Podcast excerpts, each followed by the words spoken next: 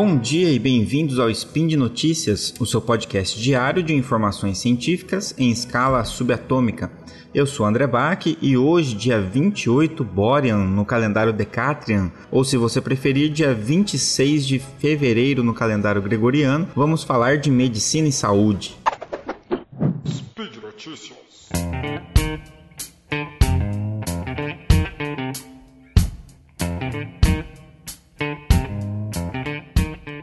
Bom, a conversa de hoje não é exatamente sobre medicina em si, mas permeia também a parte médica e a parte de saúde, de tratamentos, que eu sempre abordo aqui nos meus spins, porque tratamentos e intervenções médicas ou intervenções terapêuticas sem evidências científicas, ou seja, práticas pseudocientíficas que são vendidas como tratamentos, elas têm algo em comum. As pseudociências têm diversos pontos que as diferenciam da ciência. E um desses pontos que eu quero ressaltar aqui é sobre a crença. É a crença infalível. É óbvio que tudo que nós resolvemos implementar nas práticas em saúde é porque nós acreditamos que aquilo funciona mas simplesmente acreditar não basta. Em geral, a gente acredita que aquilo funciona porque fomos convencidos que um determinado tratamento funciona por meio das evidências científicas. Então, embora seja uma espécie de crença, ela é uma crença que está pautada numa evidência e quando a evidência muda ou se novas evidências surgem contradizendo aquilo, a gente também está apto a mudar essa nossa forma de pensar. É isso que a ciência preconiza. Mas algumas dessas crenças, elas têm um caráter infalível e isso funciona para nós como um sinal de alerta. A gente precisa ficar atento a essas crenças que são infalíveis e que se disfarçam de ciência e que acabam chegando até nós de diversas formas, inclusive na forma de alguns tratamentos pseudocientíficos. Então eu queria falar um pouco sobre essas crenças infalíveis aqui. Compreender a realidade de uma forma cética é algo contraintuitivo. Precisa de dedicação, de esforço. E é porque é mais provável e mais confortável que a gente se apoie num sistema de crenças próprio, que é frequentemente infalível. O que quer dizer isso? Quer dizer que são crenças que não estão sujeitas a falhar em uma demonstração científica. Justamente por causa disso, elas vão se afastando da forma de pensar da ciência. Então, para entender melhor esse conceito, é bacana a gente citar o trabalho do psicólogo Leon Festinger. Em 56, o Festinger e os seus colaboradores eles publicaram um trabalho intitulado Quando a profecia falha. E nesse estudo, o pesquisador examinou algumas condições nas quais a desconfirmação de uma crença pode acabar de maneira paradoxal aumentando a convicção do indivíduo naquilo, ao invés de diminuir. Pode ter ficado um pouco confuso o que eu falei agora, mas para deixar isso mais claro, eu vou usar justamente o exemplo que o Festinger usou quando colocou isso em prática ele se infiltrou num culto apocalíptico que era liderado pela Dorothy Martin. Ela era uma dona de casa que afirmava que tinha recebido mensagens de seres superiores que habitavam um planeta chamado Clarion. Essas mensagens extraterrestres afirmavam que iria acontecer um, um dilúvio que iria destruir o mundo em 21 de dezembro de 1954. O Festinger, esse pesquisador, estava disfarçado no grupo e começou a observar que muitos membros dessa seita pediram demissão dos seus trabalhos, se afastaram de pessoas que não acreditavam nessa profecia, doaram todo o seu dinheiro que tinham, é, desfizeram sua, de suas posses, né?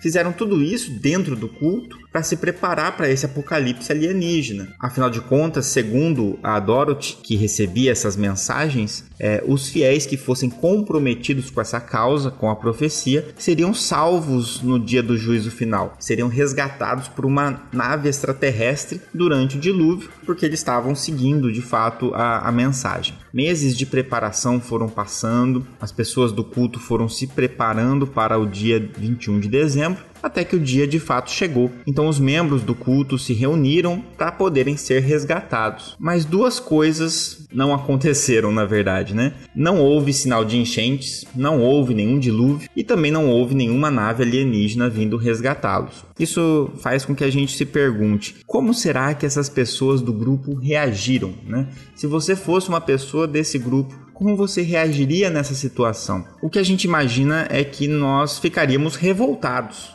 que a gente acreditou numa ilusão, numa, numa mentira, né? A Dorothy enganou as pessoas ali que estavam uh, naquele culto. A gente se sentiria traído e imagina só as consequências, né? Pessoas que venderam tudo que tinham, que doaram suas posses, que desfizeram relacionamentos esperando a serem resgatados nesse dia do juízo final, que não aconteceu. E realmente algumas pessoas ficaram revoltadas e saíram do grupo, mas o mais interessante é que boa parte dos indivíduos, em especial aqueles que eram mais comprometidos com a profecia, não reagiram desse jeito. Muitos começaram a racionalizar e relativizar a situação de modo a sustentar ou até mesmo reforçar sua crença. Por exemplo, eles afirmavam algo do tipo: ah, o dilúvio não aconteceu porque nós fomos tão fiéis aos seres de Clarion que eles nos pouparam dessa punição do dilúvio e estão nos dando uma nova chance de viver. Ou seja, além de não abandonar a crença, muitos deles entenderam que foi graças aos seus esforços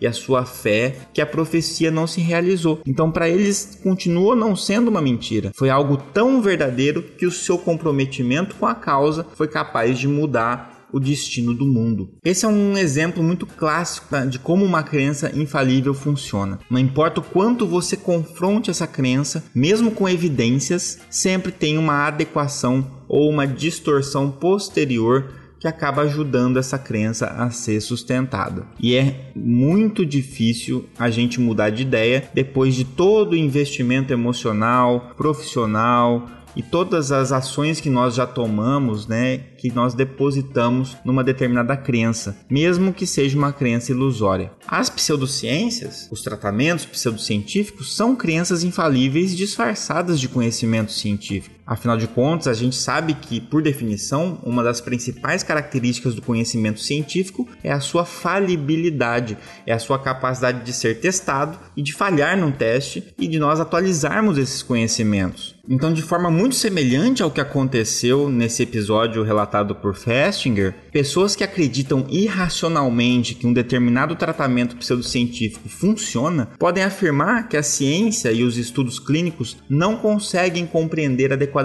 os, alguns fenômenos e insistir numa crença original, mesmo quando forem confrontados com evidências científicas. Quem promove tratamentos sem base em evidências promovem justamente distorcendo conceitos científicos de maneira voluntária ou às vezes por pura ignorância, criando os seus próprios protocolos e princípios que são infalíveis. Então são profissionais que em geral têm consciência que os cientistas permanecem céticos a esses tratamentos. Então por isso, o que acaba acontecendo é uma manobra por parte dos, dos promotores de tratamentos pseudocientíficos, tentando minimizar as, as críticas científicas, colocando em xeque a credibilidade da própria ciência. Então, como forma de rebater, alguns argumentos surgem, como por exemplo, ah, a ciência está falando isso porque ela tem preconceito com ideias diferentes demais. A ciência ocidental não é capaz de explicar isso como se o método científico não fosse universal entre outras afirmações, né?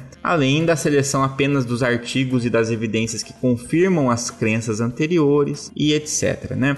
Tudo isso vai escancarando as diferenças gritantes entre ciência e pseudociência e que nós precisamos ficar atentos. Talvez o maior problema sobre essas crenças que são infalíveis seja o fato de que essas crenças elas geram ações também. Não é simplesmente uma crença inofensiva, porque ações geram consequências. Os cultistas do culto de Clarion, do Apocalipse de Clarion, perderam seus empregos e seus bens o, os seguidores de astrologia muitas vezes se esquivam de pessoas, de oportunidades de trabalho, por se limitarem e limitarem outras pessoas aos seus mapas astrais. E as pessoas que aderem a tratamentos pseudocientíficos colocam sua saúde em risco, além do desperdício financeiro. Em escalas maiores, líderes podem tomar decisões para toda uma população baseada em crenças infalíveis. Ou seja, não existem benefícios que a gente possa extrair da falta de racionalidade. Então a gente precisa ficar muito atento. O negacionismo científico às vezes é muito escancarado e caricatural, como por exemplo quando a gente ouve pessoas defendendo a Terra plana. Mas outras vezes ele é tão sutil quanto tratamentos ineficazes disfarçados de tratamentos alternativos. Espero que você tenha aproveitado a reflexão desse episódio. Eu deixo aqui o convite para você comentar o que você achar mais oportuno para a gente continuar essa discussão. É importante lembrar que esse e outros podcasts de ciência do portal Deviante só podem ser mantidos graças ao apoio de vocês. Seja avaliando o podcast nas nossas plataformas, divulgando e apresentando esse podcast para outras pessoas e também o seu apoio através do sistema de patronato. Também deixo aqui o meu Instagram para quem quiser me acompanhar,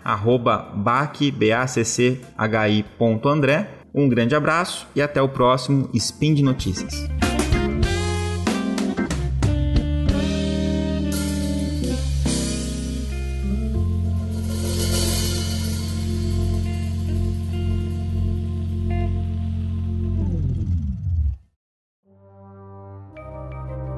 Este programa foi produzido por Mentes Deviantes. deviante.com.br